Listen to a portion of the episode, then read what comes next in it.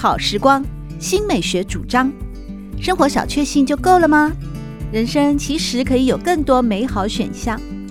文学奖得主、专栏作家、资深媒体人朱国珍在《真正好时光》节目里与您分享美好生活。让我们打开心灵的扉页，享受真正好时光。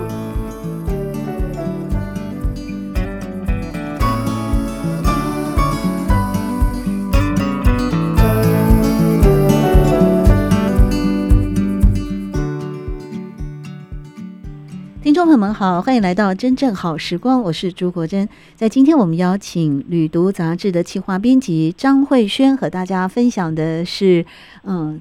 在七月份所规划的专题报道，那就是全球公路十八家要开始启程去旅游喽。如果是采取公路旅游的方式的话，提供拼车、自驾以及搭便车等等的多元类型。关于自驾的部分哦，在这一期的杂志里面去采访了一位艾希，哇，这个真不简单呢。他是跑到非洲去自驾旅行啊，嗯。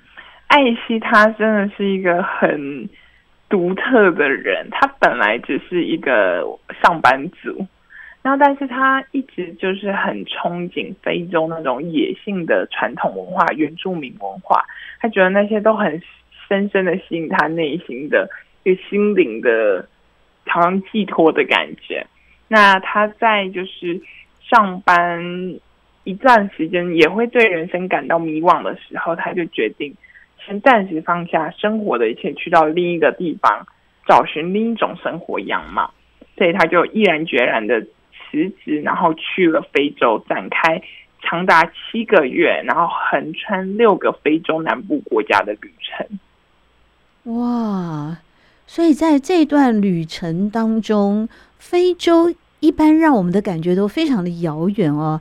嗯，那当然，它整个的文化呀，或者是呃风情啊、风俗习惯啊等等，和我们过去的经验其实真的很不同的哦。那他是一个人就到那边去自己呃租了车子展开他的自驾旅游吗？对，他是一个人去的，他是一个人去租车，但他其实在路上。呃，也是陆续认识了很多不同朋友，然后他在当地也有朋友，所以他有时候也会跟他们一起开车上路。嗯，在非洲的公路啊，嗯，在这篇采访稿里面有提到说，有很多路段都没有铺设柏油，哎，甚至还有碎石啊，哇，那这个旅程来说，还真的是惊险万分的哦。对，因为就是因为没有铺设柏油，很多碎石子。所以他们在非洲自驾，轮胎真的很常爆胎。嗯，艾希跟我说，就是他可能就是前一个小时轮胎刚爆了，换了一个新胎之后，后一个小时他的轮胎又爆了，然后可是他就没有新胎了，他只能开着那已经破掉的轮胎，就是继续前行。而且因为方圆。几百里可能都是荒无人烟，嗯，所以没有人可以帮你修车。你车子有问题，你也要自己修，就是你就是要什么都自己来，自己学，自己处理所有事情。哇，真的真的不容易耶！这个除了要有对旅游的热情哦，以及对当地的一种嗯。呃向往吧啊，想要去成就一段生命当中的奇迹之旅哦！如果我这么形容的话啊，那那一趟呢，在南非的自驾，嗯、呃，他是先从南非离开以后，到了纳米比亚，呃，其中呢、嗯、也曾经到过逊施民族马赛人的家乡，还有在河畔差一点被河马踩死。最后呢，在上比亚的偏乡育幼院去做志工，也因此他也考虑过要长居非洲，因为他对这个艾希对非洲传统艺术非常的有兴趣啊。可是他又不想去观光部落，把人当成动物园来参观。于是呢，他也因缘际会的交了一位呃，因为搭便车而认识的原住民朋友啊，也带给他一段非常奇妙的呃更深入部落之旅，是吗？嗯。我觉得艾希真的是一个很奇妙的人，就是前前面您说的，就是他不想要把别人当成动物来看，所以他就自己想，哇，那有什么办法可以让他去到最当地最传统的部落？他就觉得自己不如就自己交一个原住民朋友，那他就可以带他回家去参观了。那可是他一开始想了很多办法，假如去当地的超市、当地的市集来看看，哎，那个摆摊的摊贩有没有可能跟他变成朋友？他试了很多诸如此类的方式，但都是不太成功。那后来呢？他跟他旅伴开车在路上的时候，呃，因为非洲的道路建设跟交通运输其实真的没有很发达，所以其实路上很多人都会招手要搭便车。然后艾希他们就很大胆的让当地人上车了。然后在聊天的过程中，他才发现，哎，他载到的这个人竟然就是他一直寻寻觅觅的原住民。所以就这借着这一个当地的原住民辛巴族人，然后就是回到了他的部落。那辛巴族人有一个很有趣的特色，就是他们的头上都会敷红泥，那个是具有清洁跟美容的效用。但只有就是女性才会这么做，所以他们载到的这个搭便车是一位男性，所以就没有这些特征。是通过深入的聊天，慢慢的了解他的背景。嗯，如果要说到公路旅游最发达的地方啊，应该就是美国了吧？特别是美国的六十六号公路又被称为是母亲之路啊，因为这条公路经过八个州，是一九二六年就开始正式通车的这条道路啊，而且呢有超过三千公里啊。国家地理杂志将其列入一生必游的五百个公路之旅当中，也是美国人的精神象征。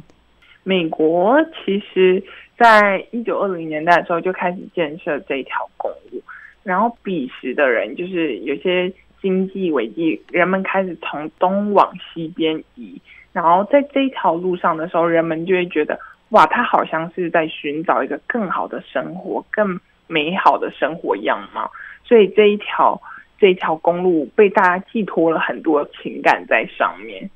尤其是新墨西哥州的一个 Tucumcari 这个小镇，到现在依然保有了六十六号公路在一九五零年代的风情啊。另外，皮克斯动画工作室曾经制作的《汽车总动员》这部电影哦，不知道大家听众朋友们熟不熟悉？那也是以六十六号公路为背景的。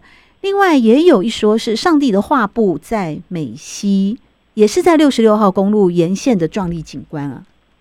其实，在六十六号公路沿线真的有很多很壮美的景观，因为它是美国中西部一条呃横贯了这其中这条公路。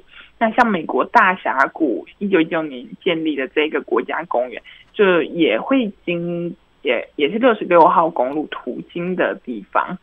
所以，如果喜欢这种比较壮阔的自然奇景，然后又想尝试美国当地的。呃呃，食物的话，六十六号公路是一个很棒的选择。有哪些美国当地食物可以在六十六号公路上品尝到呢？嗯，像是嗯、呃，芝加哥的生盘披萨，就是这个大家都知道。就是像六十六号公路的起点，其实在芝加哥。嗯，那在这里一开始，你就可以尝试 非常大量馅料，加入奶酪、蔬菜、肉类等的。披萨高热量的食物，嗯，哇。然后还有像是马蹄铁三明治，它其实是一种无盖的三明治，然后它是源于伊利诺伊州普林菲尔的一个当地小镇，是铁路工人的美食佳肴，它看起来就很粗犷，就是一堆薯条撒在那个肉上面，然后还有一种美式饭团，它是，呃，美国其实有很多墨西哥来的移民。那在美国西南部，因为需要大量的劳力，所以很多墨西哥移民到这里之后，会将他们自己的料理跟当地的料理做结合。所以这里其实如果对南呃中中美洲的料理感兴趣，应该也会很喜欢在六十六号公路上吃到的一些料理。哇，这听起来真的是有吃呃有看风景，然后又能够体验到这个。呃，他们的最早的这一条横贯东岸西岸的道路哦，这体验想必会非常的丰富。那如果说在西岸的话，像这次的专题里面也提供了加州一号公路啊，它是一条沿着太平洋海岸线而行的公路。这条公路，嗯、应该也是就是一个广受大家欢迎，特别是公路爱好者一生必访的呃一条道路吗？对，它是一个非常经典的加州的海岸线的行程。那因为这一条公路上比较多的都是自然景色跟自然体验，所以如果对自然景色没兴趣的观众朋友们，可能就不太感兴趣。老师是不是有去过？这条其实还蛮美的，我觉得。呃，一号，如果是你能看到太平洋的那一段是很漂亮的。如果是那个内陆的公路的话，那个真的就比较单调一点，而且有好多货柜车。嗯。不过，如果要说到故事比较多的话啊，像苏格兰海岸公路，它有欧洲怪奇传说之路之称啊，像尼斯湖水怪啊，甚至美人鱼的故事啊，都在这条公路的沿岸城市发生。嗯。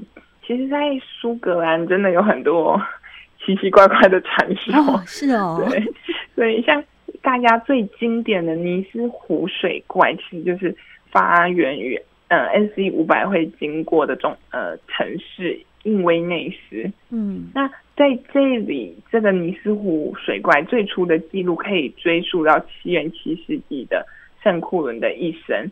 然后在现在这个湖附近也有很多观光行程，他们会带你去找那个尼斯湖水怪。所以你如果喜欢探险、喜欢怪奇传说，你可以去参加看看，看自己能不能 成为一个发现水怪的人。几百年来都没有人发现了，有可能吗？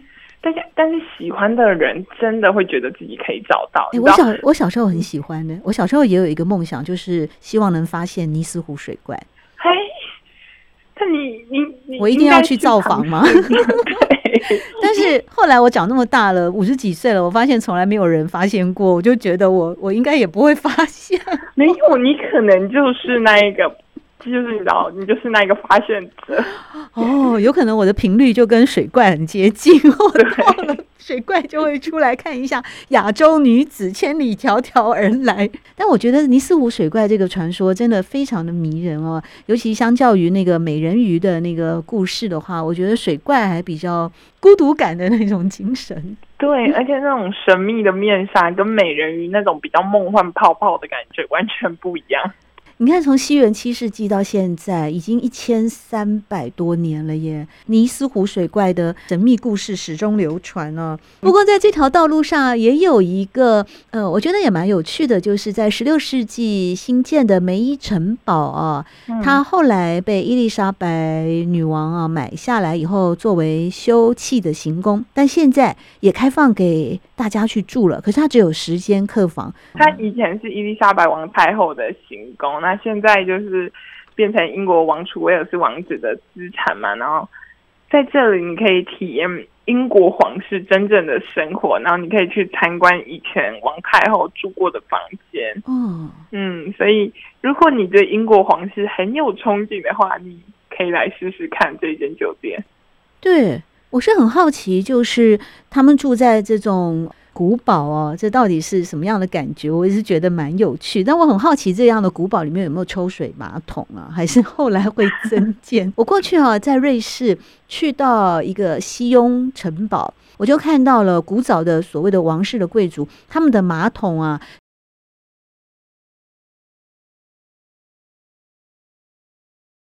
在靠湖的地方腾空有一个房间，然后挖一个洞 所以你要上厕所的时候，你就直接不噜，湖里面就冲走了。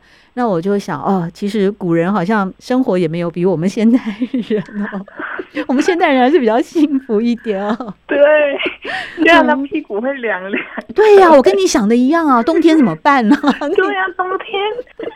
哎，不过、嗯、不过这对那些贵族来说已经是个很算是很了不起的建筑了。那当然，以前的人跟现代的人哦，我想每个人都会期望一个更好的生活，或者是在某种信仰啊，在某一些信念上会去祈祷人生的美好。也因此呢，在这次的专题里面，就有一个是与神同行的高原天路啊。这条路上真的会遇到神吗？是不会遇到神，就是。嗯，你可以觉得很像到神的境界，很漂亮的感觉哦。嗯，在这一条是川藏公路啊。嗯，我其实我走过这个川藏公路，真的。那，哦，那其实这一条它海拔也有到四千多公尺。然后在这一条公路上，我其实有一点高原高原反应。嗯。然后就真的会头很痛，然后呼吸困难。那但是在川藏公路最主要要去的地方就是稻城亚丁，你要去亚丁景区爬山。那在这这座山，它其实是那个藏族人的一座圣山。嗯嗯，那这爬这座山，它它之所以会红，是因为。那个二零一六年有一部电影《从你的全世界路过之后》，是这一座山声名大噪，然后人们都期望自己在这座山能找到自己那种心灵伴侣，那个灵魂伴侣，所以很多人都会来这边很痛苦的爬山，然后一边物色人选。结果您的梦想成真了吗？我没有，但是我朋友他真的遇到了。哦，他就是一边爬山的时候，也同样也是遇到一个男生，然后他们一起爬上山，再一起爬下山。哦，他觉得哇，在那个地方频率很对，结果一爬完山，真的是一爬完山回到住的地方，他就觉得整个都不对。真的是太奇妙了哦！这个旅行啊，有各种的呃可能性、呃。当然，在一路上呢，呃，风光明媚也好啊，或者是呃有晴有雨也好，想必也是人生不同的一番新体验。在爱尔兰呢、世界尽头史诗级的绝景啊。这条道路呢，你们的专题写哦，如果说它整个的那个自然风光的话，呃，那些呃壮观的悬崖哦，是三亿年前就开始形成的。另外呢，这也是一条着迷于艺文的旅人不可错过的野性大西洋之路。嗯，因为其实有一位诗人，就是文词也好。他就是长眠在野性大西洋沿线上的斯莱格小镇。嗯，那其实，嗯、呃，斯莱格是叶慈母亲的故乡。那在这一段小镇中，叶慈度过了一段童年时光。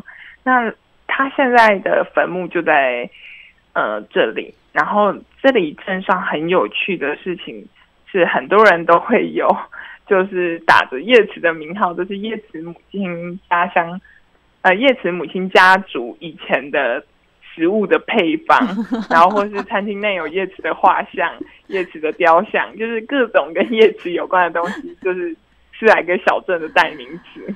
哇，好有趣哦！那如果是叶慈的那个诗迷的话，哦，粉丝，那这这一定要来造访一下这个斯莱格。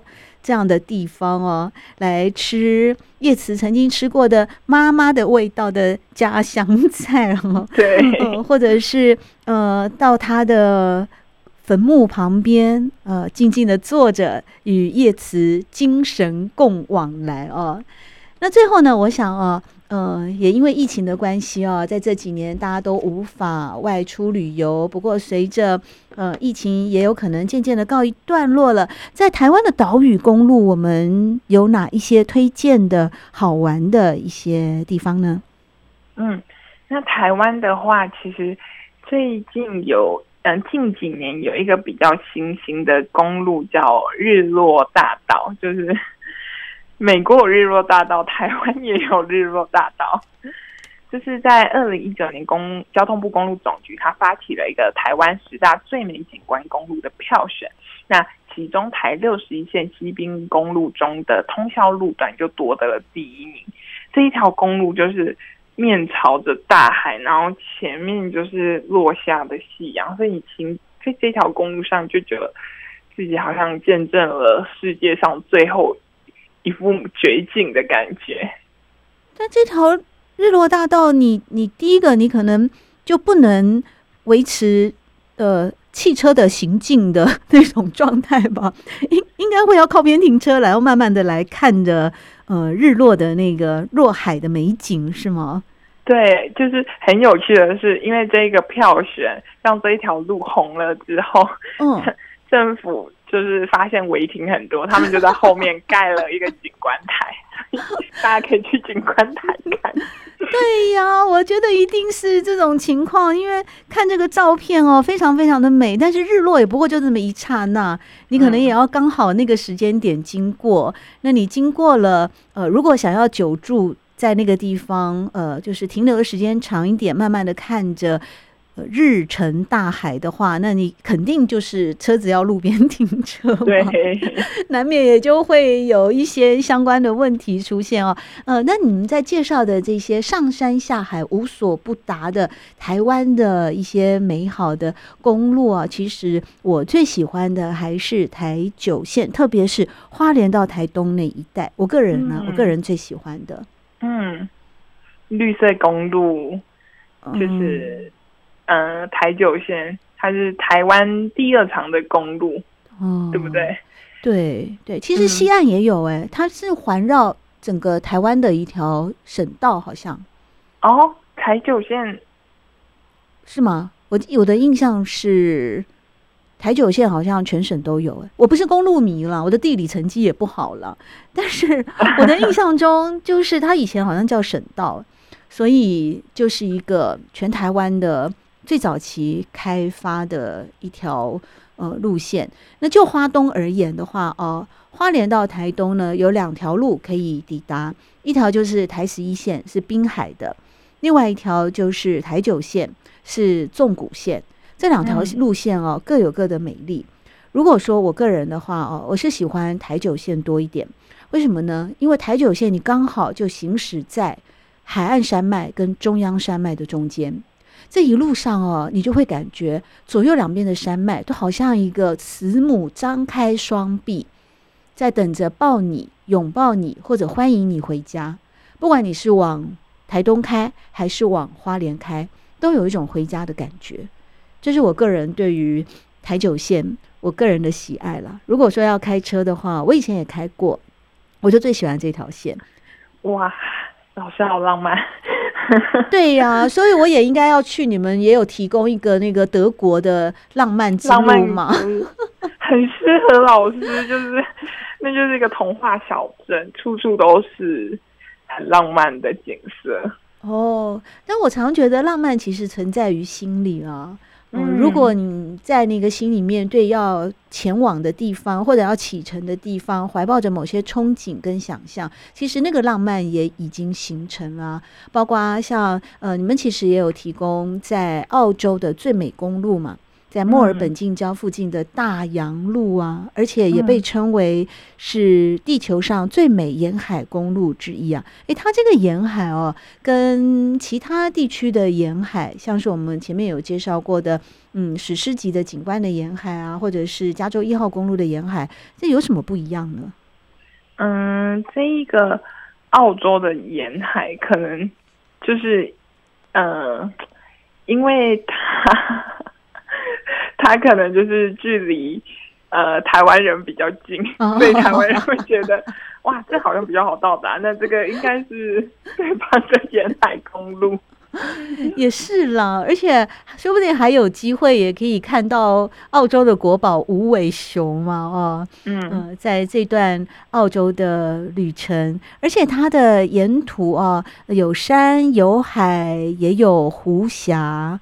呃，虽然这个湖峡过去是因为一八七八年的时候啊，呃，有一艘叫阿德湖号的一艘船发生了意外，但是有时候西方人也很妙的，就是他们会因为纪念死去的王者，把这个地方称为阿德湖峡哦。那在这里呢，当然有壮丽的巨石，有广阔的海洋，而且也有蓊郁的森林，有瀑布、萤火虫等自然的景观，随时欢迎着旅人去做进一步的探索。世界五大洲都有不同的公路风景。在七月号的旅读杂志为大家整理出来全球公路十八家，啊，提供了非常多不同的美丽的公路风光，欢迎有志于开车或者是搭车旅游的人呢，都可以作为参考。而在今天真正好时光，我们邀请到的就是旅途杂志的企划编辑张慧轩来和大家做分享。谢谢慧轩，谢谢。